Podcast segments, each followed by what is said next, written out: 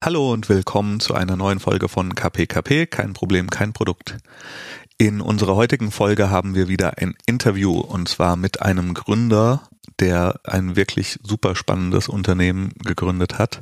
Das Unternehmen macht nämlich Schwungmassenspeicher und wenn ihr wie ich keine Ahnung habt, was die machen, dann hört die Folge und ihr werdet merken, dass die total mega interessant und relevant für die heutige Zeit sind.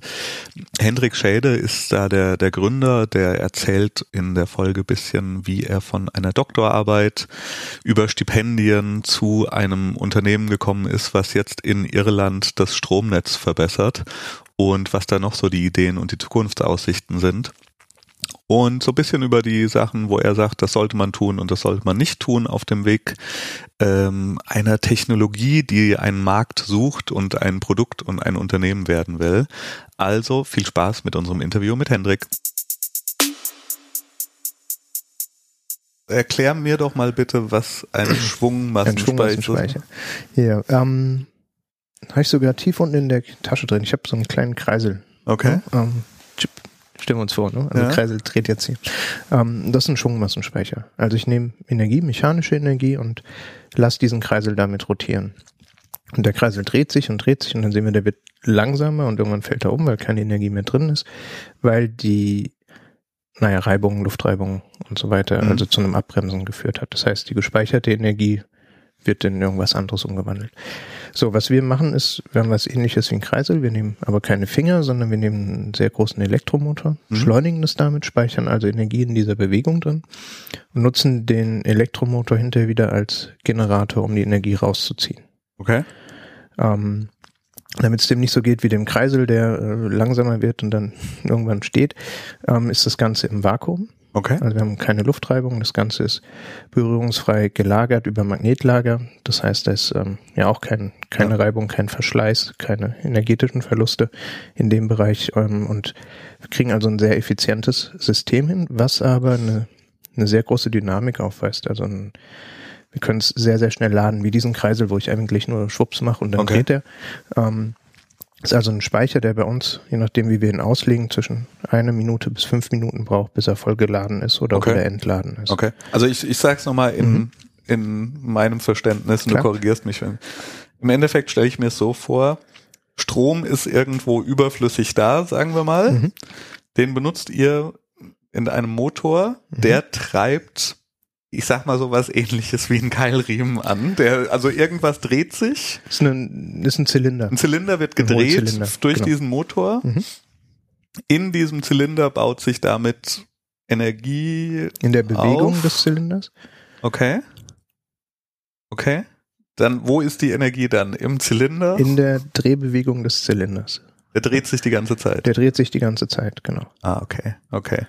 Und wenn es wieder raus soll? Dann hält jemand den Finger. Hält jemand, dann nehmen wir, nehmen wir diesen Motor, nutzen ja. ihn als, als Generator, als Dynamo ja, okay. und ziehen die Energie wieder okay. raus. Okay. Also Kann ich den Motor einfach umschalten, dass er dann vom Motor zum Generator ja, wird. Genau. Okay, ja. verstehe, verstehe. Wow, das wird heute echt hart für unsere äh, Physik Nerds. Ingenieur-Skills. Okay, aber für, ja, doch, aber das müssen wir nochmal erklären lassen, sozusagen. Ja, weil ich habe ehrlich gesagt, da habe ich habe ich gedacht, das wäre sowas wie so eine Art Feder, weißt du, die aufgezogen wird, aber ist es nicht. Das Ding wird einfach in Rotation versetzt. Durch die Rotation selbst ist die Energie gespeichert. Genau. Und dann äh, setzt sich quasi. Und es verliert keine Energie, weil es im Vakuum ist und keine Reibung ist oder wahrscheinlich 0,01 genau, Prozent oder ja, sowas. Ja, also ganz wenig. Ja. Ah, okay. Das ist geil, gell? Das ist mal richtig. Weil, weil tatsächlich hatte ich nämlich die Frage im Kopf, so, äh, das, also so eine Feder, die irgendwie mhm. Energie speichert, dachte ich, wäre jetzt nicht so eine neue Idee. Nee. das ist auch, ähm, also ist auch großartig, ne? Also die Technologie ist so eigentlich, oder die Grundlagen der Technologie ist das älteste, was die Menschheit kennt, um Energie zu speichern. Töpferscheibe, ne? Nimmst mhm. deine Füße, treibst du an und dann kannst du töpfern, bis, mhm. bis diese Drehbewegung abgebremst ist. Ähm, selber kommerziell ein ähnliches Wirkprinzip als Energiespeicher, als elektrischen Energiespeicher gibt es erst seit Ende der 80er, Anfang der 90er. Okay. Und damit genauso lang wie ähm, Lithium-Ionen-Batterien beispielsweise im Markt okay. sind. Also Anfang der 90er gab es den, den ersten Akku auf dem Camcorder von Sony drauf, ähm, der diese Lithium-Ionen-Technik eingesetzt hat. Ähm, und dann also ja, wurde in den letzten zehn Jahren sehr viel äh, Aufwand betrieben, die äh, Lithium-Ionen-Technologie weiterzubringen. Ja. In den letzten 20 Jahren. Ähm, und das bei, bei der Technologie, die wir einsetzen, aber nicht erfolgt. Und trotzdem sind wir auf einem ähnlichen Level mit okay. der Technologie. Ähm, also von der Wirtschaftlichkeit her, von der, von der Einsatzbarkeit, äh, von den, den Anwendungen her. Ähm, okay. Das finde ich sehr spannend, dass man also mit einem viel, viel kleineren Budget Riesenschritte machen kann, ähm, als jetzt ja, bei Die komplette Industrie der Batterien, wo irgendwie Milliarden reingesteckt genau, werden. Ja, okay, okay. Also es sind Bruchteilen. Ja. Äh, Und du hast Maschinenbau studiert, gell? Mhm. Und eine Doktorarbeit gemacht. Mhm. Okay. Die Doktorarbeit war. Gut, das, damit können wir einfach anfangen. Mal mit dem Titel der Doktorarbeit. Wollen wir damit anfangen? Boah, hast du den rausgesucht? Oder nee, habe ich nicht, aber den jetzt du sagst, weißt, du, weißt du ihn noch? Ähm, ich glaube, der Titel war Dezentrale Energiespeicherung. Entschuldigung, der Titel ist äh, so, ne? Jetzt ja weiterhin. Äh, dezentrale Energiespeicherung mittels Schwungmassenspeicher in Außenläuferbauform. Okay. Und darüber reden wir heute. Okay.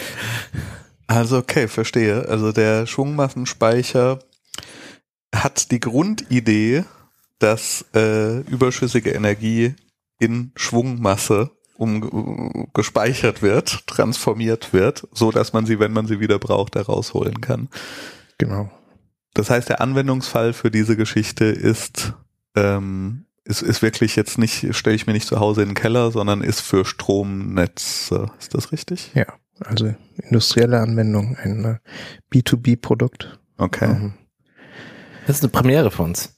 Ähm, Industrie, B2B, so richtig Hardware. Hardware. Ja, das Hardware. Ist, das ist wirkliche Hardware. Da gibt's, ja. äh also heute haben wir richtige Erfinder da. Hey. Danke. Also ähm, genau, dann er, erklär doch mal. Also du hast diese Doktorarbeit geschrieben, weil dich das natürlich auch von der technischen, wahrscheinlich hattest, hattest du damals schon einen Produkt-Business-Gedanken dahinter oder war das einfach nur die, die Physik an sich dahinter und die Technik an sich dahinter, die dich da besonders angetrieben hat? Mm, ja, wie kam das? Ähm, ich hatte angefangen zu promovieren und dann wurde das Institut neu besetzt. Also es ja. gab äh, einen neuen Institutsleiter, den Stefan Rinderknecht, ähm, der dann gesagt hat, ja, diese Technologie, Magnetlagerung, an der wir da forschen, die ist äh, ziemlich erf äh, erfolgsversprechend, aber wir müssen gucken, dass wir mehr in Anwendungen reinkommen. Und dann haben wir also ja, Anwendungen für die Technologie Magnetlager, also berührungsfreie Lagerung, ähm, identifiziert und überlegt, ja, welche davon sind vielversprechend ähm, haben 2009 dann gesagt, ja, Energiespeicherung könnte interessant werden zukünftig ähm, und sind dann da reingegangen und das ist dann ganz klassisch, dass wir geschaut haben, okay, ähm, wie könnte oder wie würde eine Lebenszyklusanalyse aussehen der Technologie, die wir entwickeln, wie würde mhm. die gegen andere Energiespeicher mhm. im Vergleich ausschauen und so weiter und dann ähm, auch Kostenmodelle aufgebaut. Okay. Ähm, natürlich und dann gesagt, ja, das ähm, könnte Sinn machen da gehen wir rein. Okay. Ja, aber das ist ja eigentlich jetzt mal so der umgekehrte Fall, wie wir aus der, wie wir Produktentwicklung denken. Wir suchen immer ein Problem, ja, und dann ähm, geht man in die Lösung rein, ja, und dann sucht man, ent entwickelt man die Lösung. Und, und du bist jetzt quasi aus der Forschung oder äh, gekommen und hast ein Verfahren oder eine Technologie gefunden. Ähm, und jetzt macht man sich auf die Suche, was kann man da nicht, was kann man damit machen? Das ist schon mal ein ganz großer, eigentlich Lean Startup Alarm. aber. ja, aber ist so, oder? Also, ja. War, war, ja, also, war, ja. also ja. da, da gibt es ja auch erste Leute, die sich damit auseinandersetzen und sagen, ja, Lean Startup schön und gut, aber es ja. funktioniert nicht bei Technologieentwicklung. Ähm, also wir haben das Problem identifiziert, dass man Energie sehr kurzfristig und dynamisch speichern können muss. Ja. Ähm, und das also in, ja, in einem Netzkontext ähm, oder in einem industriellen Kontext. Ähm, so, das Problem besteht auch und dann hat man aber natürlich das Problem oder die, die nächste Herausforderung, ähm, was ist jetzt der Markt dafür? Also wo sind jetzt die Segmente, wo ich die Technologie tatsächlich platzieren kann? Und ja. das ist dann äh, der Punkt, wo es äh, kompliziert wird. Okay, sorry. Was nee, Christian, sag du. Okay, also das heißt, ähm, okay, ihr hattet dann, habt dann eben da weitergemacht, habt weiter geforscht, habt da alle möglichen Sachen rausgefunden und entwickelt. Aber dann gab es ja den Sprung, jetzt bist du, bist du Gründer, Geschäftsführer einer GmbH. Mhm. Wie lief das denn ab? Also es war von, von vornherein das Ziel, ähm, wenn wir feststellen, es gibt Business Cases für die Technologie und die Technologie, die wir da entwickeln, die taugt was, die können wir irgendwie ja. anwenden, ähm, dann da auch ja zu schauen, kann man es kommerzialisieren. Mhm. Ähm, und dann gibt's ja ganz, ganz klassisch äh, den Weg, okay, du machst dann deine Promotion und dann äh, gibt's dieses schöne Programm Exist, äh, Forschungstransfer oder Gründerstipendium, in unserem Fall Sexist Gründerstipendium äh, vom Bundeswirtschaftsministerium, was sich dann da unterstützt, ein, äh, ja, dein Geschäftsmodell ein bisschen festzuzimmern, einen Businessplan zu entwickeln. Ähm, das macht man dann, gründet dann vielleicht auch währenddessen und dann läuft nach einem Jahr die Förderung aus und dann macht man so einen halben Bauchplatscher, weil plötzlich äh, muss man aus der Uni raus ja. und äh, man kriegt nicht mehr dieses Stipendium und äh, muss schauen, wie man sich finanziert. Und das ist bei einer ähm, bei einer Hardwareentwicklung ja natürlich was anderes, als wenn ich Software mache. Oder ja. ähm, bei einer Hardwareentwicklung, wo der Prototyp ähm, ja dann doch so viel kostet wie mehrere Mitarbeiter ein ganzes Jahr, ähm, ja nochmal eine. Kannst du eine, eine konkrete Nummer. Zahl sagen, was euch euer erster Prototyp gekostet hat? Hm, um die 200.000 Euro. 200.000 Euro für einen Prototyp. Ordentlich. Gut. Da, da, da, da will ich direkt äh, einwerfen, äh, man lernt dann irgendwann, dass man als Startup auch übrigens keine Prototypen baut. Weil Prototypen will keiner finanzieren, ne? sondern du machst Demonstrationen oder du machst äh, Kleinstserienprodukte oder sowas. Okay. Aber Prototypen habe ich gelernt, ähm, macht man nicht. Ah, okay, sehr gut. Okay. Ah, also, wenn feiner, ihr aber Hardware ja, guter geht, Unterschied, ja. ja. Nicht bei den Kapitalgebern mit Prototypen werben. Okay. Das heißt, ähm, die Firma, so, sorry, ich sag's mit Sicherheit falsch, Adaptive Balancing Power. Das ist mit Sicherheit richtig ah, gesagt. Ah, yes. Ich, ich habe ähm, zweimal gedreht. Ja. Gibt's, gibt's seit wann? Ähm, knapp über zwei Jahre, 2016 okay. im Sommer. Okay. Okay, aber 2008 hast du deine Doktorarbeit angefangen? Oder? Mm, ja, und 2009 angefangen an der Technologie zu arbeiten. Okay. Und dann, wie lang ging die Doktorarbeit und die Arbeit an der Technologie? Ähm, also an der Uni, ich habe nach knapp sechs Jahren promoviert, also ein Ticken mhm. länger als vorgesehen ist, ähm, weil es ja auch einen Wechsel im, im Dissertationsthema gab. Ähm, ja, also bald sind es zehn Jahre, ne? Okay.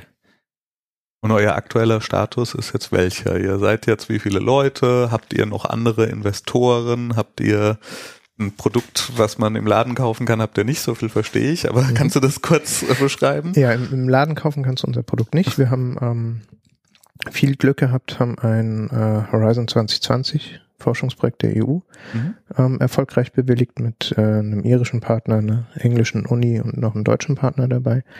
Ähm, in dem Kontext haben wir ähm, unsere, ja, unseren ersten Demonstrator aufgebaut. Der ist jetzt vor ein paar Monaten, Wochen, paar Wochen nach Irland gegangen, mhm. ähm, steht da im Stromnetz, ähm, wird in Betrieb genommen ähm, und zeigt dann da, was man im irischen Stromnetz mit unserem, mit unserer Technologie erreichen kann. Ähm, um das Stromnetz stabiler zu machen, grüner zu machen, den Anteil der erneuerbaren Energien im Netz hochzuschrauben. Okay, das, sorry, muss ich kurz mhm. wieder mit Laienfragen ja. einsteigen. Ein mhm. System von euch mhm. ist ungefähr so groß wie ein Container. Ein Container. Also es, äh, es ist ein Container, mhm. der irgendwie ausgebaut ist mit Funkmassenspeicher. Ja, genau. Also in, in einen kleinen 20 Fuß Container, okay. also nicht so einen großen 40 Fuß, ja. sondern 20 Fuß, bekommen wir ähm, bis zu vier unserer Speicher rein. Okay. Äh, und jetzt noch ein bisschen mehr fachlich, äh, bis zu ein Megawatt an Leistung okay. haben die dann und ähm, Was ist ein Megawatt in Moment, genau, das ist genau meine Frage, sorry. Mhm. 21 Fuß Container, den schippert mhm. ihr dahin, mhm. der ist fertig konfiguriert, mhm. den schließt Irland an seinen Stromnetz an. So mit einem Adapter? Ja. Weil, genau, da ist noch ein Adapter dazwischen. Da ist noch ein Adapter, ein HDMI-Wechsler.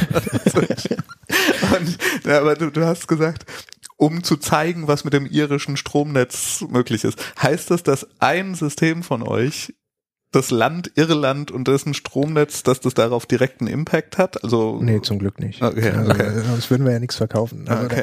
deshalb, deshalb, deshalb frage ich, deshalb frage ich. Ich wurde gerade kurz nervös, was. nee, nee. Ähm, also das ähm, soll ich da ausholen? Hole aus. Ja. ähm, Irland hat äh, ungefähr so einen Anteil an erneuerbaren Energien wie Deutschland, also irgendwas zwischen 30 und 40 Prozent okay. Windenergie hauptsächlich dort. Ähm, Und Irland ist aber eine Insel, also hat keine Verbindung, die das Netz stabil hält zu einem anderen Stromnetz hin. Mhm. Das ist bei uns in Deutschland anders. Also wir sind äh, in dem europäischen Verbundnetz drin, Norwegen bis Italien, Polen bis Portugal runter reicht das. Ähm, Irland also nicht. Irland ist diese Insel und ähm, wenn es erneuerbare Anlagen zuschaltet, dann schaltet man andere Anlagen ab, also konventionelle Kraftwerke. Ähm, und die konventionellen Kraftwerke haben sehr schöne Effekte, so ein Netz stabilisierend. Also die haben so einen Riesengenerator und der läuft da einfach synchron mit. Und wenn jetzt ähm, na, ich mein, mein, mein Verbraucher zuschalte oder äh, eine Windböe kommt, dann werden diese Generatoren einfach mal ein bisschen langsamer oder ein bisschen schneller gegebenenfalls auch und gleichen das Ganze aus. Wenn ich die jetzt also rausnehme, dann habe ich diesen Effekt nicht mehr. Und das heißt, dass ähm, die, die Stromversorgung sehr stark schwankt. Ähm, das sieht man jetzt erstmal nicht. Man, wenn man sich jetzt das Netz anguckt, dann sieht man, okay, das ist diese Grundfrequenz 50 Hertz und die wird dann immer ein bisschen schneller oder langsamer. Mhm. Also die geht rauf oder runter, die Frequenz. Ähm, und das ist schlecht, weil plötzlich ähm, Backofenuhren falsch gehen. Ja, langfristig, genau.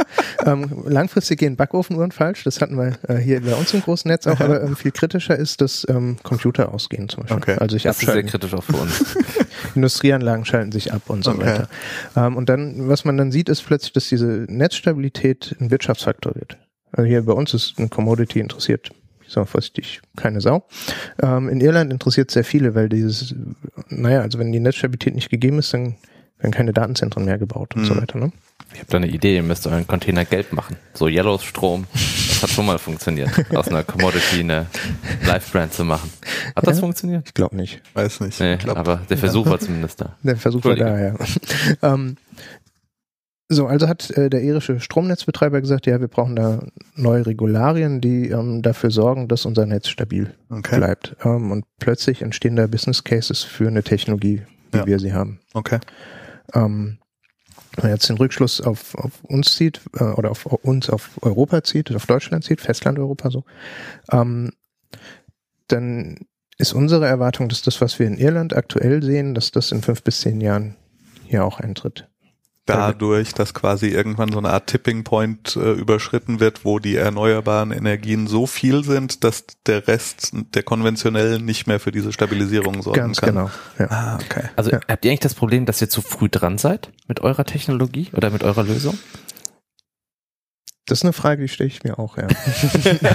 nee, äh, zu, zu früh dran würde ich nicht sagen. Oder also es kommt drauf an. Also jetzt ist, jetzt ist definitiv der Zeitpunkt für Energiespeicher. Jetzt ist definitiv der Zeitpunkt, dass man die Sachen in den Markt reinbringt, dass man zeigt, dass es funktioniert.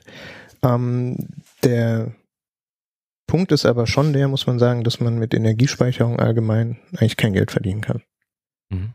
Ähm, also zumindest bei uns hier im deutschen Stromnetz. Ähm, es gibt ein paar Nischen, da können wir unseren Speicher einsetzen. Ähm, das Thema Straßenbahn, also die Straßenbahn bremst, wir speichern die Bremsenergie, die Straßenbahn fährt wieder los, wir nehmen die Energie aus unserem Speicher, versorgen damit die Straßenbahn.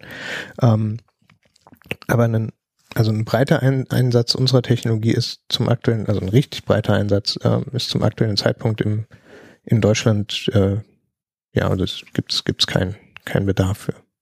Okay. Aber die Nischen sind, sind schön, die sind groß, ähm, aber ein bisschen wie, komplexer. Wie sieht das Geschäftsmodell in Irland jetzt aus? Ich mhm. meine, da steht jetzt, sag ich mal, der, der, die erste Lösung. Und wie verdient ihr Geld? Ist das pro Container? Ist das, also ihr verkauft das das, das, das Gerät oder sind das Lizenzkosten oder ist es ein Service-Wartungsvertrag oder mhm. wie, wie baut sich da euer Geschäftsmodell auf? Also wir, wir verkaufen den Container an jemanden, der einen Speicherpark, wo 20 solcher Container stehen, zum Beispiel betreibt. Ähm, der bekommt von dem Netzbetreiber dafür Geld, dass er das bereitstellt. Ähm, und wir machen ein bisschen Wartung, ja. Aber die Wartung ist, ähm, ist vernachlässigbar. Das heißt, es gibt immer noch einen Zwischen, einen Zwischenschritt. Das heißt, also weil du gerade gesagt hast, ihr verkauft an jemanden, der so einen Speicherpark betreibt. Das mhm. ist nicht gleichzeitig die ihr Ireland Power äh, National Agency nee, oder wie auch immer die sich vielleicht nennen mag. Ihr, Grid heißt die. ähm, nee. Die, die geben, oder also die haben ein Produkt definiert, ähm, was äh, Fast Frequency Response heißt. Ähm, und dafür bezahlen sie dann den Leuten, die den Speicherpark betreiben, Geld, dass sie dieses Produkt anbieten. Und wenn ich jetzt Speicherparkbetreiber bin, mhm. dann kann ich zu euch kommen und kann sagen, ich würde gern für meinen Speicherpark was von euch haben. Zum Beispiel. Hab, was sind die Alternativen für mich als Speicherparkbetreiber? Was kann ich da sonst hinstellen? Ja, ähm, Batterien, Lithium-Ionen-Batterien. Okay, einfach Batterietechnik ist quasi der, der direkte. Und, und gibt's die auch in so einem Container? Also ja, so, so eine ja, iPhone-Batterie halt nur in einem kompletten Conf Container. Ja, so, so Tesla-Batterien und so. Tesla-Batterien. Ah, zum Beispiel okay. Dann, ne? Ist doch gut. Ja. Seid ihr also direkter Mitbewerber von, von Tesla? Na, mittelbar, unmittelbar. ich meine, klingt natürlich toll, ne, Mitbewerber ja. von Tesla, aber ich sehe es eigentlich nicht so. Ähm, den, also es gibt so ein paar Überschneidungen in verschiedenen Märkten, ja. wo man vielleicht sagen kann, ja, hier die Lithium-Ionen-Batterie oder hier den Schwungmassenspeicher und dann auch, auch den Vergleich da macht. Ähm, ich meine, ich persönlich habe eigentlich kein Interesse dran, äh, mit, äh, mit, mit Tesla zu konkurrieren oder sowas. Ja. Also das ist einfach, also nee, das macht keinen Spaß. Also da, da ist der Hype viel zu groß um das ja. Unternehmen, als dass man da konkurrieren wollte. Okay. Ganz schön, ganz schön spannendes Thema, finde ich, aber ich, ich arbeite immer noch in meinem Kopf durch so die ja, Details. Es, es, ist nicht, es ist nicht das übliche Produkt, was wir sonst so, ja. sage ich mal, in unseren Händen halten oder die Geschäftsmodelle, mit denen wir uns beschäftigen. Umso spannender finde ich es ja. und frage mich so ein bisschen, wenn wir jetzt da draußen auch Hörer oder Hörerinnen haben, die gerade auch eine Doktorarbeit schreiben oder sich sehr mit einer Technologie beschäftigen. Und kann ich mir so vorstellen, man sitzt in so einem Labor und auf einmal taucht dann so eine Teflonschicht auf und fragt sich, wow, was ist das? Was kann ich dann damit machen? Ähm, dieser, dieser, dieser, dieser Moment. Was sollte man jetzt aus deiner Erfahrung nach den acht Jahren und den vielen Wegen von Studium, Doktorarbeit, Exist-Gründung, Firmengründung. Ich glaube, ihr habt auch noch einen Preis gewonnen, wenn ich richtig schaue. Ja, wir haben ganz viele Preise gewonnen. Ganz viele Preise gewonnen. Also was sind deine, deine Lessons learned als, als Gründer, als, als Technologiegründer? Was, so, was sollte man machen und was sollte man vielleicht lieber lassen? Praktika. Praktika irgendwo bei einem Startup und lernen, okay, was sind die Baustellen, wo man reinfallen kann. Ah, okay, also wirklich ähm, neben dem der, der, der Doktorarbeit ein Praktikum machen in, sag ich mal, ein Technologie-Startup, ähm, würdest du empfehlen, um zu sagen. Nicht um, neben, neben macht keinen Sinn, aber sich einfach mal, weiß nicht, ein, zwei, drei Monate Zeit nehmen und mitlaufen. Alles. Und zwar wirklich jemanden finden, der sagt, ja komm, schau mir über die Schulter. Ähm, helf mir hier ein bisschen, helf mir da ein bisschen, dafür kriegst du hier die Einblicke. Ähm, weil das, also wir haben das nicht gemacht. Mhm. Und dann machst du ein ähm, Learning by Doing. Mhm. Ähm, also zum Beispiel, ne, bis Pitchfolien beisammen hast, wo du dein Problem ja. äh, auf den Punkt bringst, ne? Ähm, vergeht eine ganze Weile und äh, du zeigst es jemanden und der hat ein großes Fragezeichen im Gesicht. Ähm, denkst du, hm, okay, der hat jetzt nichts gesagt, der nächste sagt vielleicht was und dann ja. hast du nach 20 Iterationen hast du vielleicht ein Pitch-Deck, was irgendwie passt, aber ähm, das kannst du auch schneller lernen. Okay. Ähm, oder ähm, Investorenansprache.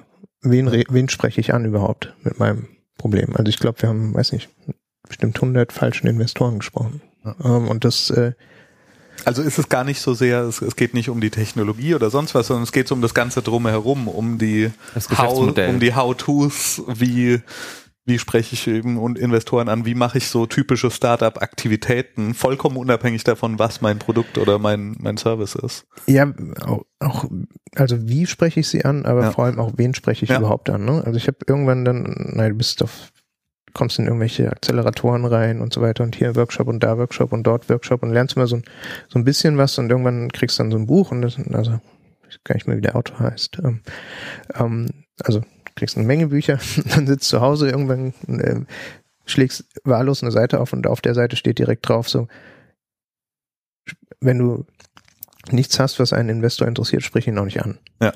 So, und dann auf der nächsten Seite steht, okay, was muss denn gegeben sein, damit es einen Investor interessiert? Ähm, jetzt habe ich zufällig dieses Buch aufgeschlagen. Ich war auch in dem Workshop vom Autor und ich war in diesem und in jedem, aber das ist so an keiner Stelle vermittelt worden, wie es dann da auf den, auf den Seiten stand. Ähm, und wenn das einfach mal mir jemand vorher gesagt hätte, hätte ich mir, weiß nicht, ein Jahr Arbeit gespart oder, nee, also Also viel Arbeit. Viel gespart. Arbeit, ja. Mhm. Ähm, und das, das sind Sachen, ich glaube, die kriegst du, die lernst du auch nicht in einem Accelerator oder sowas, Mhm. ne, sondern das ist, äh, das ist eher hands-on dann. Musst du in ein richtiges Unternehmen rein. Ja. Okay. Wir hatten ja auch schon eine Folge zu Investoren und Acceleratoren mit der Stimmt. Luise Gruner, die war hier. Die hat einen Accelerator aufgebaut und da hatte sie zumindest, glaube ich, erwähnt, dass es auch so, so Pitch-Programme gibt Ja, ja, und, klar. und die, ich die meine, Pitch-Deck-Beratung machen. ist aber trotzdem, ich glaube, was, was dein Punkt ist, so ein Accelerator ist irgendwo so ein bisschen zwischen mal gegoogelt und dem echten Leben, ist so ein Zwischenschritt, der immer noch so ein bisschen theoretischer ist, als eben einfach mal wirklich rauszugehen. Ja. Ja, also, ähm, also die haben uns super weitergeholfen. Aber Ja. wenn du jetzt guckst, okay, was, was, mit was für Leuten habe ich in dem Accelerator zu tun, Ja. dann sind dir sehr, sehr selten Leute gegenüber, die das, was du machen wirst oder gerade machst, schon mal Ja. selber gemacht haben. Ne, Das sind häufig Leute, die kommen irgendwie von der Uni oder haben äh, irgendeine Abteilung in irgendeinem Unternehmen geleitet oder sonst irgendwas, aber wirklich selber ein Unternehmen gegründet und selber eine Investition für das Unternehmen besorgt und so weiter. Das, da trifft man sehr, sehr wenige Leute und dann Ja. musst du auch ein Vertrauensverhältnis aufbauen, wo du über diese Probleme anfängst zu Ja. sprechen. Also dein Ansatz oder deine Idee ist zu sagen, ähm, ich suche mir jemanden, der in einem ähnlichen Bereich vielleicht schon eine Technologie zur Marktreife gebracht hat und da auch ein laufendes Geschäftsmodell oder ein Startup draus gemacht hat und ich gehe da irgendwie so ein bisschen in eine Art Lehre, ja, über ein Praktikum und schaue mir an, wie, wie das businessseitig funktioniert, weil es scheint ja nicht bei der Qualität, sage ich mal, unserer Hochschulen und, und, und Forschungsstätten nicht an den Technologien zu mangeln oder an den Ideen der Umsetzung oder sag mal, wie schwer ist es, so einen Schwungmassenspeicher zu entwickeln? Auf einer, ich kann, wie, was muss man da alles können für, frage ich mich gerade. Also das grundlegende Konzept der Technologie, wie wir sie einsetzen, hat irgendwie 1978 oder sowas jemand in einem Paper in den USA beschrieben. Ähm, und wir hier an der TU Darmstadt waren die ersten, die es hingekriegt haben. Okay. Äh, 35 Jahre später oder sowas. Obwohl in den USA viele dran geforscht haben und so weiter. Und dieses, dieses Außenläuferprinzip, das wir einsetzen, hat einfach und keiner umsetzen können, weil es zu komplex ist, weil man nicht das Detailwissen hatte für die ganzen Komponenten, die man unter einen Hut bringen muss. Also es ist ähm, vom, vom, von, von der, der technologischen Ausgangslage super. Also das, was das, äh, was man halt lernt, wie man sich weiterentwickeln kann, wie man Technologien entwickeln kann, welche Möglichkeiten man hat, ähm, über Förderprogramme und so weiter. Das ist, das ist großartig, ähm, aber dann ähm, macht man in Deutschland doch vielleicht ein, ja, also dann wird es sehr, sehr schwer, weil einfach keiner bereit ist, in, also einfach zu sagen, okay, hier kommt geile Technologie, mach mal. Ne? Sondern du musst einfach äh, die, diesen, diesen steinigen Weg gehen. Viele werden dann übers Exist gehen und dann vielleicht hier noch was und da noch was und so weiter. Aber ähm, bis du wirklich jemanden überzeugt hast, in deine Technologie zu investieren, das ist ein äh, sehr steiniger Weg. Das, du hast vorhin gesagt, ihr seid im europäischen Programm drin, aber Mhm. habt ihr auch äh, andere Investoren aktuell? Wir haben noch keinen Investor. Okay. Wir haben soweit das Ganze äh, über Bootstrapping großgezogen. Aber sucht ihr einen Investor? Hättet ihr gerne einen? Geld ist immer gut, ja. Und, äh, Also wie, ja, wie, also du wie bist sähe immer- er idealerweise aus, falls irgendwie ein Investor zuhört? Äh, aus welcher Richtung? Ja, also du hast, ähm, kannst natürlich äh, strukturieren, suchst du einen, einen, einen reinen VC oder suchst du einen strategischen Investor. Ähm, also ja, finanziell geht es irgendwie, ist man irgendwo im siebenstelligen Bereich, was man da braucht. Ähm, und von dem strategischen Investor versprichst du dir natürlich, dass er dir hilft, dein Produkt weiterzuentwickeln oder in den Ja. Markt zu bringen, Vertrieb zu machen oder sonst irgendwas, weil du wirst selber nur sehr schwer für ein B2B-Produkt ein äh, globales Vertriebs- und Servicenetz aufbauen können. Also Ja. das geht einfacher. Ähm, dafür verspricht der sich natürlich vielleicht dann irgendwann dich einzugliedern oder sonst irgendwas. Ne? Ähm, der hat aber vielleicht auch ein Verständnis für die Technologie, die du machst oder kann sich eher Hm. zutrauen, die zu bewerten und zu sagen, ja, das bringt was. Ähm, ein reiner ähm, VC-Investor, also ein Fonds, ähm, dem fällt es dann vielleicht schwer, deine Technologie zu bewerten. Ähm, der kann dir auch nicht helfen, den Vertrieb aufzubauen. Dafür gibt er dir vielleicht eine bessere Bewertung und dein Unternehmen wächst schneller oder Aber das immer. äh, höre ich das richtig, dass ähm, wenn man das Geld, was ihr brauchen würdet oder braucht, würdet ihr dann mehr in die Entwicklung des Vertriebs etc. investieren als in die Technologie selbst? Ist die Technologie selbst fertig in Anführungsstrichen? Ähm, also was, was, was wir machen müssen, ähm, ist die Zertifizierung des Produkts. Okay. Ähm, also eine CE-Zertifizierung. Gut, letztendlich CE heißt, der Geschäftsführer, in dem Fall ich, unterschreibt einfach nur, ja, ist in Ordnung. Ja. Ähm, aber da brauche ich natürlich eine Grundlage für. Das heißt, ich muss wissen, das Produkt ist wirklich sicher, ähm, dieses, jenes, welches. Also sind eine ganze Menge an Tests nötig. Ja. Ähm, auf den Ergebnis basierend dann vielleicht auch kleinere Weiterentwicklungen und so weiter. Ähm, und das ist so ein, ja, also das ist ein Schritt, ein großer mhm. Schritt, der auch teuer dann ist. Mhm. Ähm,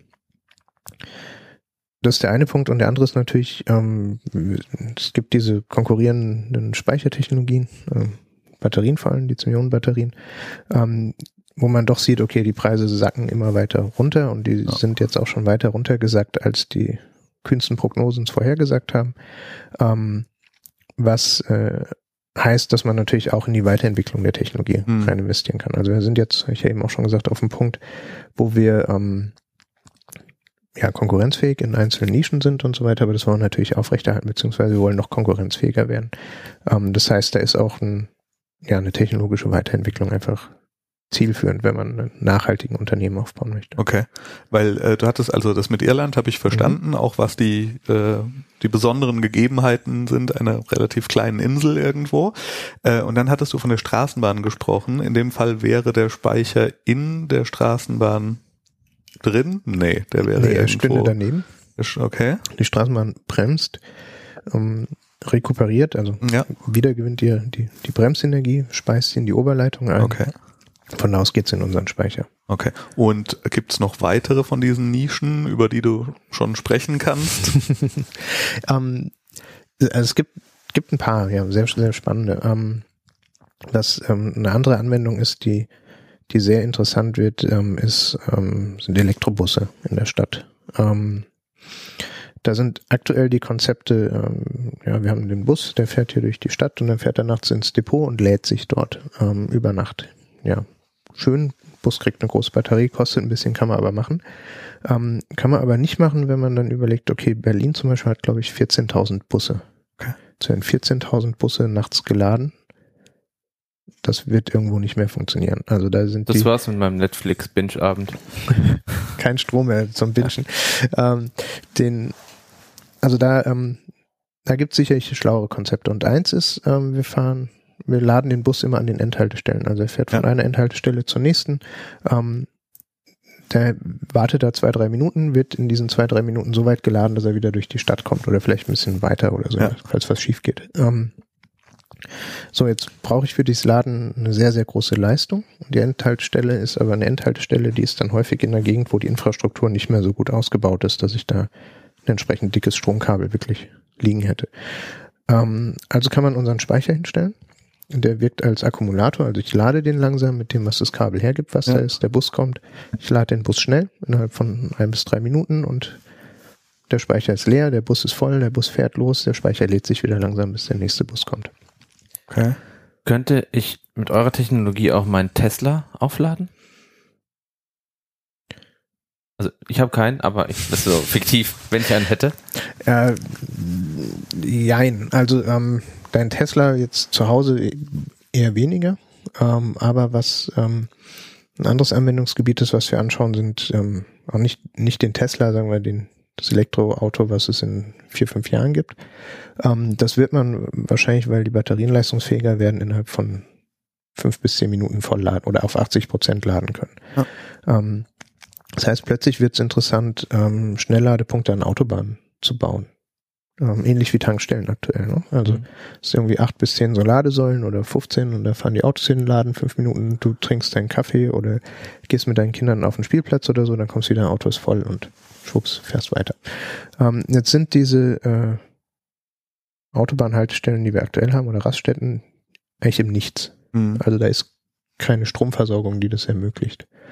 Ähm, mhm. Und wenn ich äh, jetzt mehrere Autos lade, gleichzeitig lade, dann bekomme ich ein sehr peakreiches oder zappeliges Leistungsprofil, was ich bereitstellen muss. Ähm, Ach, das ist ein echtes Infrastrukturproblem. Das ist ein Infrastrukturproblem. Weil unsere Tankstellen ja. darauf ja, ausgerichtet sind, quasi äh, Kraftstoff abzugeben und drumherum natürlich all ihr Service- und Geschäftsmodell gebaut haben. Aber es hat nie jemand dran gedacht, dass die Powerleitungen brauchen, um mal in der Zukunft, also wenn man wieder diese Tankstellen benutzen will, ah ja.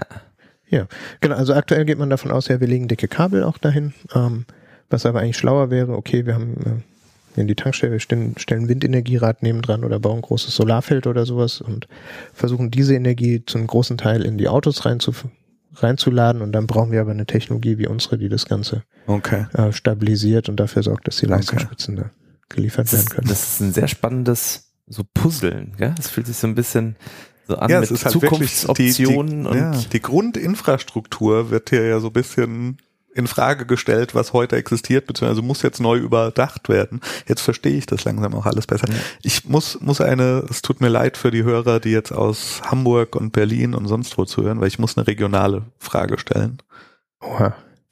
Kannst du mir erklären, ob zwischen Darmstadt und Frankfurt die E-Highway-Teststrecke erstens irgendwas mit euch zu tun hat, zweitens aus deiner Sicht Sinn ergibt? Ich hatte letzten, das, das hattest du mir erzählt, genau. Also für, für, für die Hörer, die nicht aus Frankfurt oder Darmstadt Umgebung kommen, äh, vor paar Monaten wurde bei uns auf der wunderschönen Autobahn A5 angefangen, äh, gefühlt hunderte von Masten aufzustellen, die einfach sehen, aussehen wie eine Oberleitung von einer Straßenbahn. Und äh, ohne jeglichen technischen Hintergrund kommt es mir, wenn ich mir da vorbei fahre, immer als unfassbar großer Quatsch vor, diese vielen Masten da aufzustellen. Das deshalb, ging mir genauso. Deshalb muss ich jetzt die Gelegenheit nutzen, einen Experten zu fragen, was es damit auf sich hat. Ja, ähm, wir haben nichts damit zu tun. Ähm, für uns wäre es spannend, da mal mit ein paar Leuten drüber zu sprechen, ob es okay. macht, unsere Technologie da einzusetzen. Das ja. auf jeden Fall. Ähm, als großen Quatsch würde ich es nicht bezeichnen. Okay. Also es ist eine, eine Demonstration, eine Versuchsanlage. Ähm, da geht's, äh, glaube ich, drum. Also es gibt paar Speditionen, die von die dieses Autobahnstück äh, zum Flughafen eben nutzen. Mhm. Ähm, und da werden also jetzt eine Handvoll, vielleicht auch zwei Hände voll ähm, elektrische LKWs ähm, fahren, die diese Oberleitung nutzen, ähm, die noch eine Batterie haben, dass wenn die Oberleitung zu Ende ist, sie weiterkommen. Vielleicht haben die auch noch einen kleinen Verbrennungsmotor drin, okay. der ihnen irgendwie hilft oder so, wenn kein Strom mehr da ist. Es geht also darum zu untersuchen, ist das ein praktikables Konzept. Ähm, also eigentlich eine, eine sehr spannende Sache. Ähm, der Aufwand ist natürlich immens. Also für, ja. so, für so einen Test da mal eben, weiß nicht, fünf Kilometer oder sowas ja. mit der Leitung auszustatten. Also, okay, ja. okay. Also bin ich immerhin schon mal ein bisschen weiter und es ist kein totaler Quatsch, sagt der Experte, dann glaube ich das auch. Das und bin gespannt, was da passiert. Ja, also, also die Option ist natürlich, es funktioniert und irgendwann rollt man das über ganz Deutschland aus und äh, überall in jeder Autobahn stehen diese Masten. Macht es nicht schöner, aber ist vielleicht auch nicht das Ziel beim Autofahren, dass man einen schönen Ausblick hat. Ähm, dafür ähm, fahren die LKW halt alle elektrisch. Okay. Okay. Mhm. Ähm, was sind denn jetzt bei euch die, also du hast gesagt, ihr seid natürlich immer, Geld ist immer gut, ähm, aber was sind denn sonst die nächsten Schritte für das Unternehmen und für euch, die jetzt irgendwie anstehen? Ja, ähm, Markteinführung der Technologie. Mhm. Ähm, ja, genau, Zertifizierung hast du genau, gesagt, großes Projekt. Und dann, ähm, ja, und dann sind wir im, im Markt mit der Technologie drin. Ja. Ähm, da jemand finden, der uns äh, dabei begleitet. Okay. Finanziell und als Partner. Okay. Habt ihr Patente? Oder? Wir haben, wir haben inzwischen Patente, ähm, bei denen wir uns ähm, die, die Industrialisierung der Technologie versuchen zu schützen. Also es ist generell so, dass die habe ich ja auch schon gesagt, 1978 hat der erste irgendwie das Prinzip beschrieben. Ähm, da ist also am, am, Wirkprinzip selber ist nichts, was man patentieren kann. Auch am generellen Aufbau ist nichts, mhm. was man patentieren kann. Aber dann, okay, wie kriege ich das jetzt in eine Serienfertigung rein? Wie bekomme ich das äh, so umgesetzt, dass ich ähm, ja, Stückzahlen reproduzierbar aufbauen kann. Ne? Also du äh, an der Uni forschst du und bastelst was zusammen und das ist aber nichts, was du in ein, in ein Produkt wirklich überführen kannst. Also da sind auch Riesenschritte dazwischen und sehr, sehr viele, sehr, sehr kleine Entwicklungen, Erfindungen, sagt man dann ja immer bei Patenten, ähm, die dir das dann ermöglichen. Und da ist also dann ja unser Konzept zu sagen, okay, ist das was, was man sieht, wenn man es auseinanderschraubt? Ist es was, was man nicht mhm. sieht, wenn man es mhm. auseinanderschraubt. Ähm, dass man es nicht sieht, patentieren wir es nicht. Das ist unser ja. Wissen, unser IP einfach, verraten wir keinem. Ähm, wenn es also offensichtlich ist, ähm, dann versuchen wir es zu patentieren. Okay. Dazu fällt mir gerade noch eine Frage ein. Ähm, wenn du so übliche, handelsübliche Elektronikprodukte machst oder sowas, dann kannst du dir hier ein paar Ingenieurbüros suchen und ein paar schlaue Leute und dann machst du dir Prototypen, haben wir auch schon mal drüber mhm. gesprochen, wie so Hardware-Prototypen funktionieren. Und dann gehst du irgendwann nach China und dann dauert's und dann hast du Schmerzen, aber irgendwann kommt dann ein Produkt zurück. Wer, fährt, wer fertigt denn einen Schwungmassenspeicher? Ähm, Sag nicht du. Nee. Also unser, unser Konzept ist es nicht hinzugehen und irgendwie große Fertigungsanlagen hinzustellen, ne? Ja. sondern ähm, unser Konzept ist so ein bisschen, naja, also jetzt ein hippes Produkt nehmen willst, das Apple iPhone. Ne? Apple ja. hat selber keine Fertigung oder ja. sonst was. Ne? Die haben Unternehmen, äh, die es dann für sie montieren äh, und die haben Unternehmen, die die Komponenten liefern nach ihren Spezifikationen.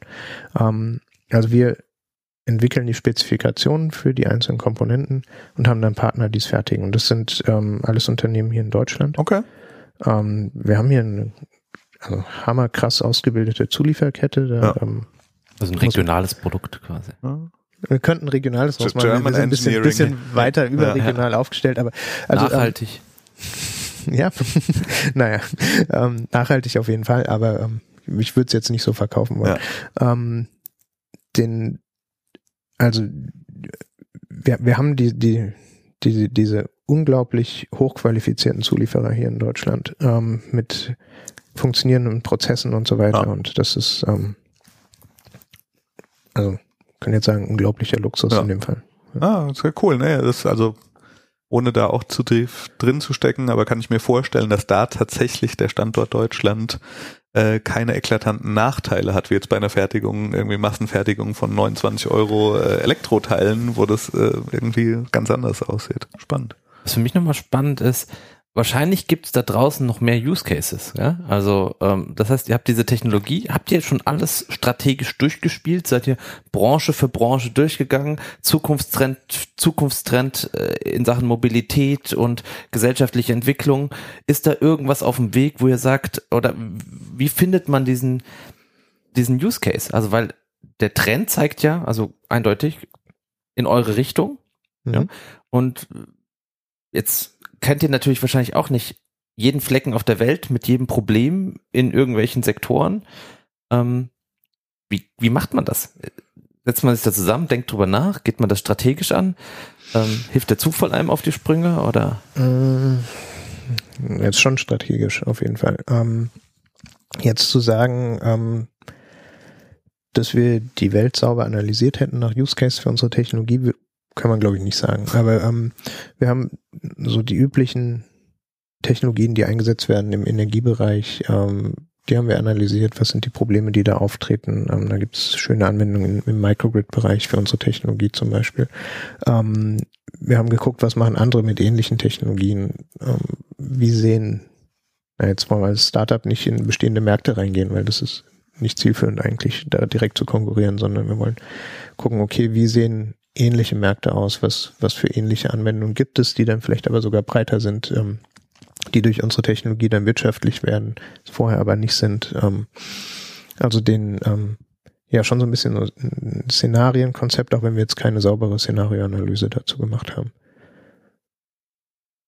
Kann noch kommen. Das ist der, der Moment, wo es auf einmal heißt, ah, jetzt auf einmal haben wir erkannt, wie die Puzzleteile zusammengehören und hier ist die die neue Nische. Naja, das, ich, das ist ja das Spannende, gerade auch an anderen Ecken beschäftigen sich ja Menschen gerade auch mit Technologien oder Einsatzzwecken, Geschäftsmodellen. Und es kann ja wirklich passieren, dass jemand gerade etwas ähm, entwickelt und an den Markt bringt, wo ihr der perfekte komplementäre Partner wärt. Sozusagen der ergänzende, der euer Puzzlestück, deren Geschäftsmodell oder deren Einsatzzweck nochmal verbessert. Und mhm. die wissen nichts von euch, und ihr wisst noch nichts von denen und ähm, Jein, ähm, also so Sachen gibt's natürlich. Ja. Ähm, da ist es aber nicht, ich glaube nicht, dass es wirklich so ist, dass, also wenn die nichts von einem wissen, man nichts von denen weiß, also überhaupt nicht weiß, dann macht man irgendwas falsch. Ähm, also den, man geht auf Messen, man ist präsent äh, im Internet und so weiter, hat da ein paar Begriffe. Man weiß selber, okay, wo, was sind die, die Abgrenzungen unseres Produktes und so weiter. Ähm, auch Leute, die was Neues entwickeln und in den Markt reinbringen, machen ja dasselbe und sehen, okay, was sind die Schwächen unseres Produktes, was sind vielleicht Stärken von anderen Technologien, macht es Sinn, das zu kombinieren und so weiter. Also da hat man ähm, doch irgendwann selber ein entsprechendes Netzwerk, beziehungsweise das Netzwerk ist ja dann, ist ja ein Netzwerk, also wird ja riesig. Ähm, und da gibt es dann doch auch Leute, die sagen, ah ja, hier, guck mal, red mal mit dem oder mach mal dieses oder jenes. Und ähm, von daher ist, glaube ich, ähm, die Chance, dass man zueinander findet, schon irgendwie gegeben, wenn mhm. man die Augen offen hält. Wenn jemand natürlich es macht und tut und äh, nicht aus seinem Kämmerchen rauskommt, dann okay. trifft man sich auch nicht. Ja. Also das heißt für, für dich oder für euch, ihr seid ja mehrere im Team, glaube ich, wie viele mhm. Mitarbeiter? Ah, das war eine Frage vorhin noch. Ja, da habe ich ja. gar nicht drauf eingegangen. Ähm, wir sind äh, fünf Vollzeit-Ingenieure plus, ähm, äh, ich glaube, um die zehn Leute, die aktuell freiberuflich oder als Student noch mit uns arbeiten. Okay, wow. Ja, weil ich wollte vorhin noch fragen, was überhaupt, was sind da die Jobbezeichnungen, weil ja. ich kenne ja nur so Sachen wie irgendwie Financial, Financial Lightning, äh, Lightning Destructor. Ja, ja, genau. Oder UX-Designer oder Firmware-Entwickler, aber das habt ihr wahrscheinlich beides nicht. Nee, ähm, das, das wird wahrscheinlich irgendwann kommen, aber wir, ähm, also das Ziel ist, das so flach wie möglich zu halten. Also den, ähm, also natürlich muss man dann in den Arbeitsvertrag auch irgendwas reinschreiben, ähm, was für, als was man die Leute jetzt einstellt. Ähm, aber ähm, also wir, wir, wir Jobbezeichnung spielen bei uns eigentlich keine Rolle. Ja, ja, also es ging mir auch weniger um die Bezeichnung an sich, sondern was diese Leute tun. also dass die, dass sie eben nicht Software schreiben äh, unbedingt, sondern. Ah, haha. also Software ist, äh, ist ein interessantes Thema. Okay. Ähm, den, also die Hälfte der Leute sitzt an Software. Ah ja, siehst du, oh. das, das wollte ich, das war mein, genau daraufhin wollte ich hinaus, was die quasi tun, ob die äh, mit physikalischen Gerätschaften experimentieren oder tun oder ob die Software entwickeln oder ob die mhm. Vertrieb machen, wie quasi eure Struktur da aktuell so ist und ja, Verteilung. Äh, Vertrieb haben wir natürlich oder Vertrieb und Marketing. Ähm, ja. Und wenn man es so nennen will, Produktentwicklung. Ja. Ähm, und da ist ähm, das ist dann immer phasenweise. Also aktuell haben wir das System in Irland, ähm, was wir in Betrieb nehmen. Das heißt, ähm, wir lernen aus dem System und gehen damit dann wieder in die Hardwareentwicklung rein. Mhm. Ähm, was aber heißt, dass die Hardwareentwicklung gerade ein bisschen bisschen kleiner läuft mhm. ähm, und wir halt einen größeren Fokus auf der Software haben. Und Software ist bei uns wirklich in, in allen, in allen Ebenen drin. Also es sind Controller, die super schnell irgendwelche Sachen regeln. Ähm, es geht dann zur Steuerung des Speichers, aber auch zur Steuerung des gesamten Gesamtsystems, also mhm. des Speicherparks. Ähm, Kommunikation mit dem Server, was passiert auf dem Server, was machen wir da? Ähm, also Schlagwörter digitaler Zwilling, äh, Machine Learning, dann auch aus, funktioniert das System so, was können wir da, da an, an Informationen rausgewinnen, ähm, eine Optimierung der Parameter, die dann irgendwo auf einer untergeordneten Steuerung laufen ja. und so weiter. Also die, die Software selber ist, ist natürlich sehr, sehr hardwarenah bei uns, ja. ähm, aber macht einen, einen, ja, sehr, sehr großen Teil aus. Okay. okay. Aber da hast du schon vorweggenommen, äh, hatte ich nämlich vorhin dran gedacht, jedes gute Startup braucht einen Link zu Machine Learning und AI. Und natürlich gibt's den bei euch auch, dass äh, wahrscheinlich man sich angucken kann, die Muster von Stromnetzen und den gegen daraus Trainingssets machen kann und dann irgendwelche schlauen Sachen daraus ableiten kann. Ja, also ähm, du kannst, ein, kannst einen Energiespeicher bauen, aber ohne die, die ähm, Betriebsstrategie, die Software dahinter ah. Ähm, ist kein Speicher, weil ah. er macht nicht das, was du von ihm willst. Okay. okay. Sehr schön. Cool. Wunderbar. Hendrik. Ich habe selten, also nichts gegen unsere anderen Gäste, aber ich habe das Gefühl, dass ich selten so viel gelernt habe. cool. Ja, das sind, äh, das sind äh, doch äh, ähm, sehr handfeste äh, Wissenschaft oder Forschung. Also ja, das, das macht man als Startup ja auch nicht. Ne? Also Wissenschaft oder Forschung.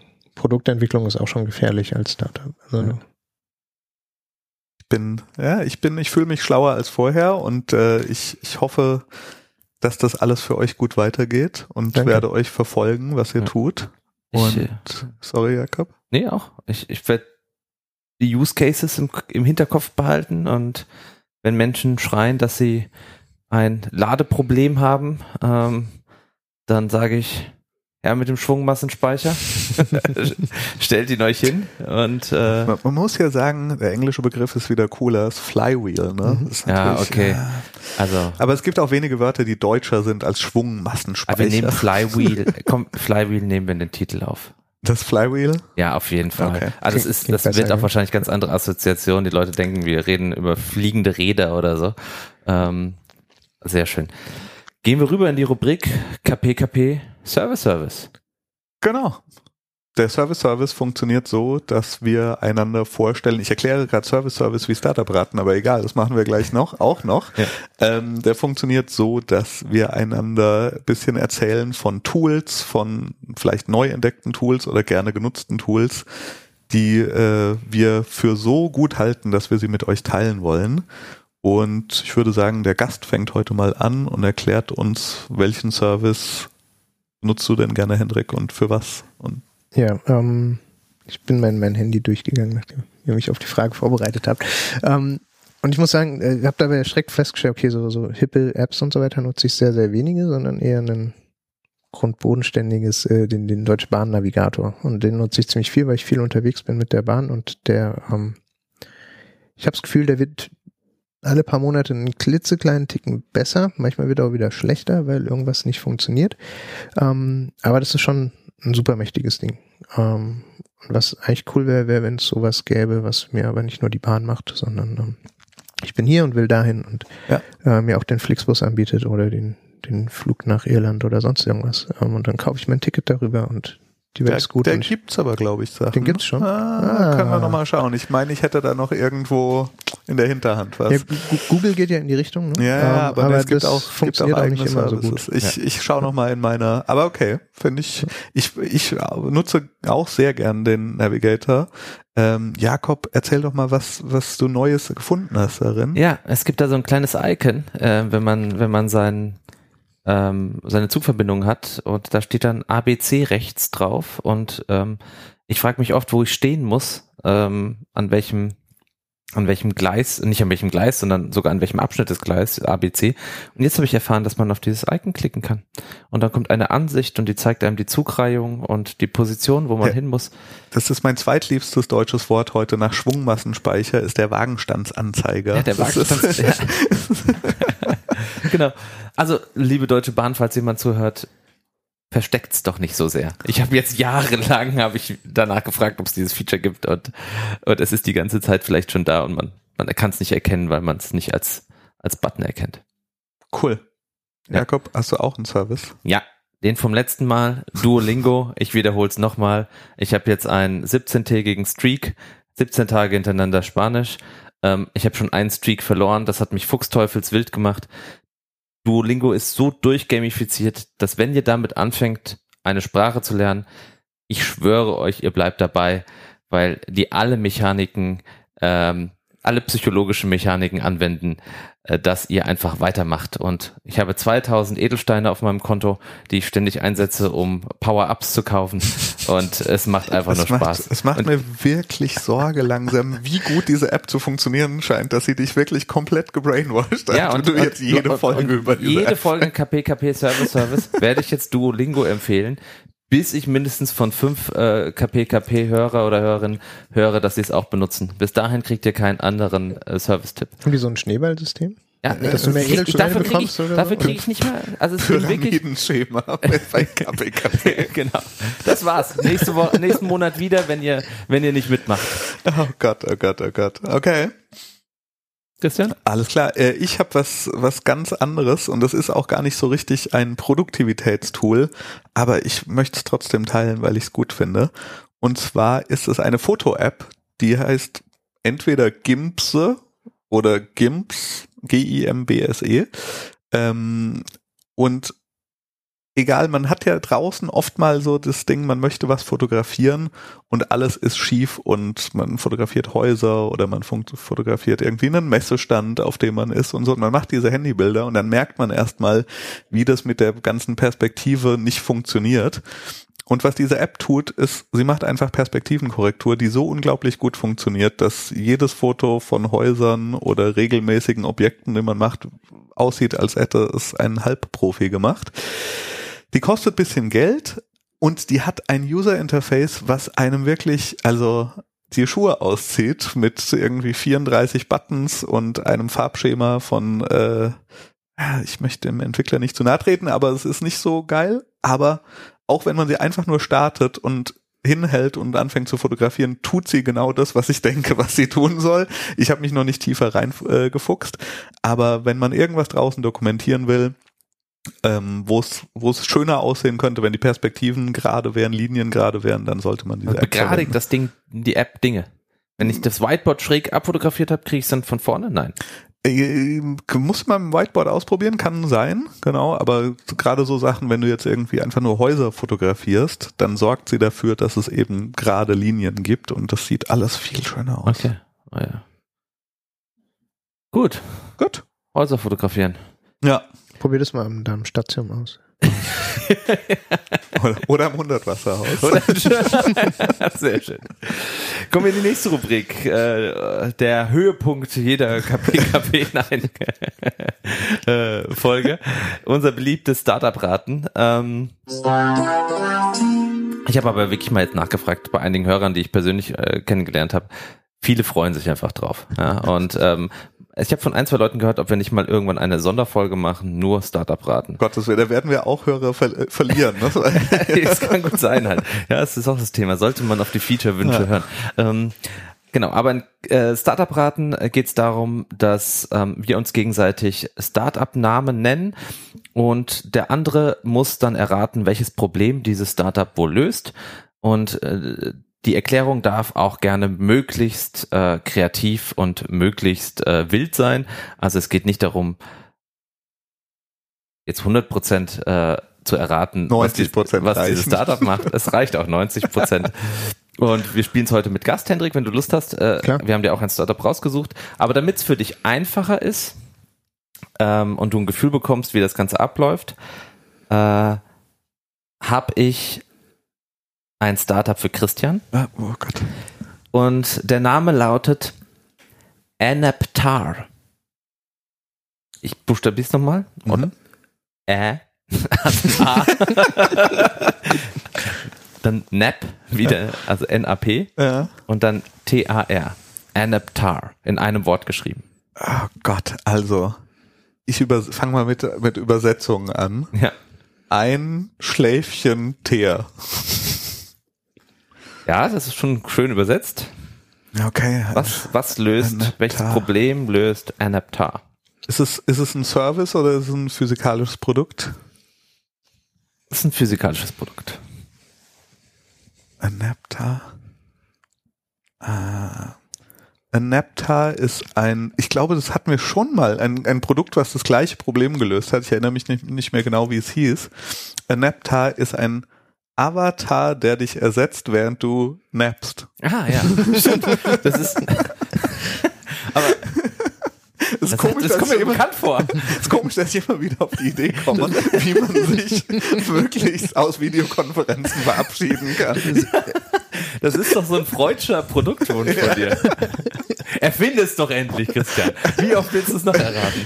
Also Adapter, ich weiß nicht genau, wie sie es machen. Wahrscheinlich irgendwie äh, Machine Learning, äh, Virtual Reality, 3D-Scanner, Realtime, ähm, was mich ersetzt, während ich einen Nap mache. Nein? Immer noch nicht. Ich sage bewusst immer noch nicht, Christian, weil eines Tages werde ich ein Startup finden, was das genau macht und du wirst irgendetwas anderes erraten. Leider nein. Ähm, Anaptar ist äh, der Unique Wheel Calendar. Und jetzt schaut euch mal an, was die machen. Die machen hier, ich Super, super Dinge zu zeigen in einem ja, Podcast. Ich zeige es euch aber. Die machen Jahreskalender, die aussehen wie, wie ein, wie ein Rad. Wie ein Flywheel. Wie, ja, wie, oh. ein, wie ein Flywheel. Mega krass. Also das solltet ihr euch im Netz mal anschauen. Ich habe vorhin ziemlich geflasht. So sieht das dann aus. Und ob die jetzt irgendwie praktikabel sind oder wofür man die einsetzt, keine Ahnung. Aber ich glaube, wenn du das im Büro hinhängen hast, also das kommt kurz nach dem Flywheel. Das hat so, äh, so ein bisschen was von so einem Roulette. Rad. Genau, ne? wie so ein Roulette-Rad. Ja, kann, das kann ist man auch schön. eine Kugel drauf und dann ja. äh, gibt genau, die Planung und es ist alles drauf, ja, von Hour, Moonset, äh, Moonrise bis ähm, Monddistanz, Weekend, Holiday. Also, also liebe, liebe Hörer, schaut euch an, es sieht irgendwie aus wie ein Seismograph, der im Kreis aufgespannt wurde. Es ist. Ja. Okay. Anaptar. Gut. Alles klar. Dann, ähm, Hendrik, bist du bereit? Mm, ja.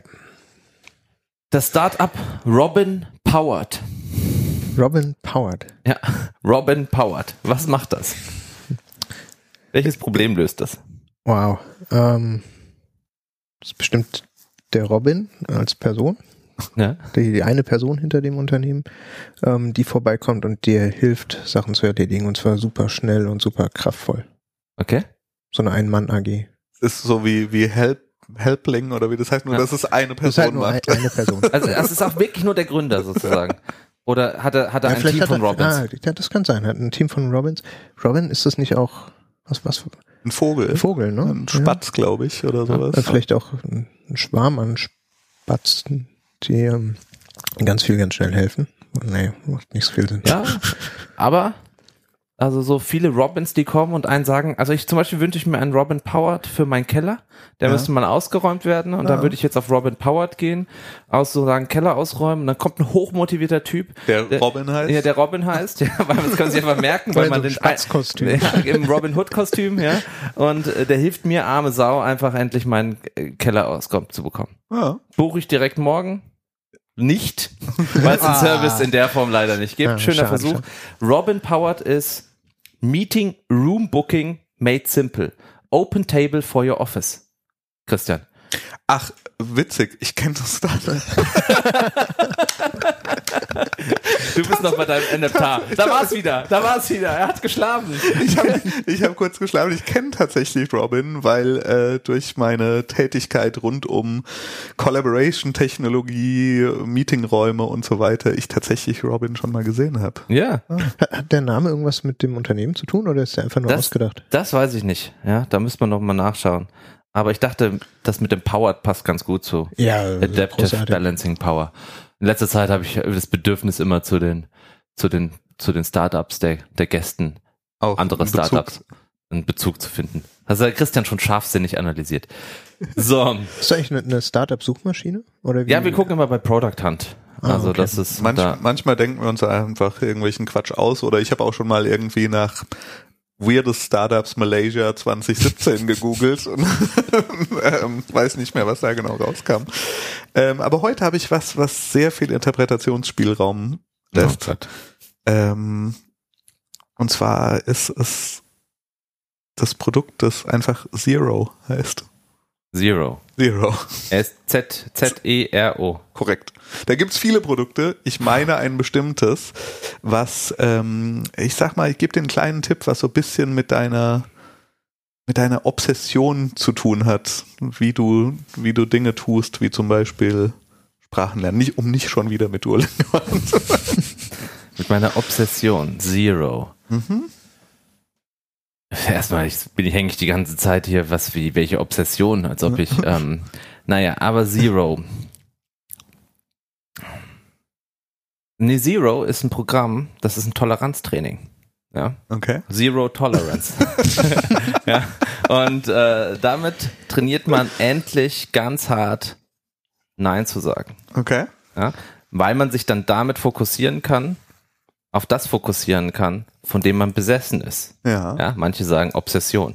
Zero hilft mir dabei, noch schneller Spanisch zu lernen mit Duolingo, ja. weil es den absoluten Fokus drauf setzt. Das mache ich, Zero installiere ich an meinem Computer, Zero installiere ich auf meinem Smartphone, auf meinem, auf meiner Uhr, ja. Und äh, wenn ich will, rufen die mich sogar über mein Telefon an und erinnern mich daran, hast du schon Duolingo heute gelernt? Okay.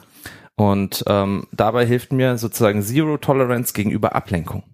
Das ah. ist das. Okay. Ja. Okay. Das macht Zero. De deiner Beschreibung nach klang es vorhin eher so, als ob dich das Sprachlernen ablenkt.